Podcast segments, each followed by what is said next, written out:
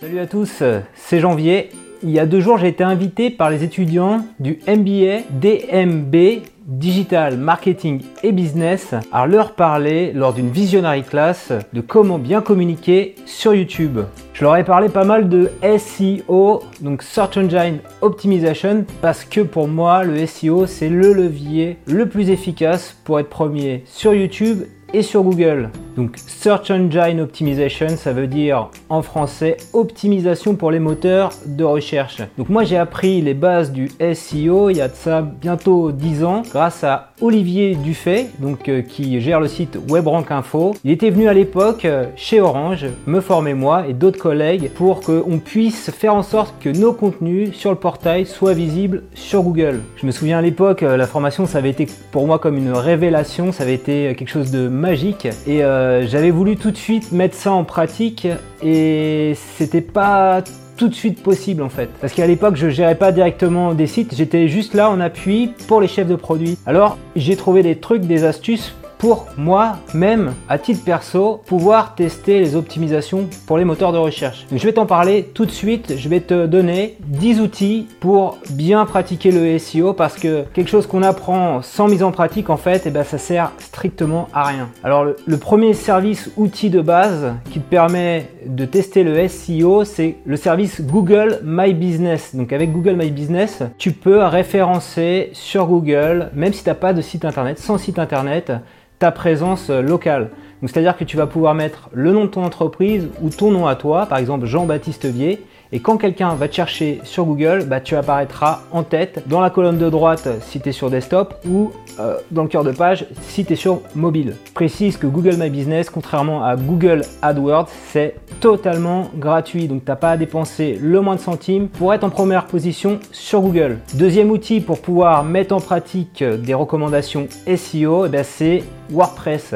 Donc WordPress, c'est un outil de publication qui va te permettre d'écrire des articles donc au format blog. Tu vas pouvoir lier les articles entre eux, donc ça c'est très important pour le SEO de créer des liens entre les articles. Il faudra que tes articles soient construits autour des recherches des internautes, que tes pages, les pages de tes articles se chargent vite parce que Google apprécie le contenu qui s'affiche rapidement sur les navigateurs des internautes. Donc en plus de WordPress, tu vas avoir besoin de quoi? Du plugin WP Super Cache pour avoir un site qui s'affiche rapidement. Tu vas avoir aussi besoin également du plugin WordPress Similar Post pour afficher des articles liés juste en bas de ton article de blog. Il faudra que tu utilises aussi le plugin Yoast, donc qui va te permettre d'optimiser tes articles de blog, tes contenus au sein de WordPress pour les moteurs de recherche Google. Et enfin, un critère très important aujourd'hui, je ne sais pas si tu es au courant, mais Google a pour index principal maintenant le contenu mobile. Donc ton site, il faut absolument qu'il s'affiche correctement sur mobile. Et donc pour ce faire, il faut absolument que tu utilises un design responsive design. Alors comment on fait pour savoir ce que tapent les internautes sur Google et pour créer du contenu en relation avec leurs recherches? Ben, Tu vas utiliser deux outils. Premier outil, c'est Uber Suggest. Ça te permet de savoir pour un mot-clé donné les recherches qui sont le plus souvent associées dans Google. Deuxième outil, c'est le AdWords Keyword Planner, le planificateur de mots-clés d'AdWords. Donc tu peux l'utiliser en mode gratuit. Il va te permettre de connaître pour une liste de mots-clés donnés le volume de recherche effectué sur Google. Une fois que tu auras ton site qui existe, donc ton blog, que tu auras créé quelques articles, que ces articles seront optimisés pour les recherches des internautes, il faudra que tu ailles vérifier dans l'outil Google Search Console l'état d'indexation de tes articles. Tu vas pouvoir suivre, piloter l'état de ton trafic sur Google par mots-clés, par page et comme ça tu pourras optimiser ta visibilité sur Google. Quand ton site sera un petit peu ancien, que tu auras suffisamment de contenu, il faudra que tu fasses à un moment donné un audit SEO. Donc tu n'as pas forcément les moyens de te payer les services d'un expert. Donc euh, Olivier Dufay du site WebRank Info a développé un outil qui s'appelle RMTech. Donc RMTech, tu vas rentrer une URL et l'outil va aller crawler comme un moteur de recherche tout le contenu de ton site, va te donner un score d'indexation. Voilà, euh, par exemple, moi, mon, blog Blockbuster est à 92%, ce qui est pas trop mal. Ça veut dire que j'ai quand même un site qui est bien construit pour Google. Il va identifier les pages qui ont des titres trop longs, qui n'ont pas de métadescription. Il va identifier les pages qui mettent trop euh, de temps à se charger. Il va identifier aussi les pages où tu as peu de liens.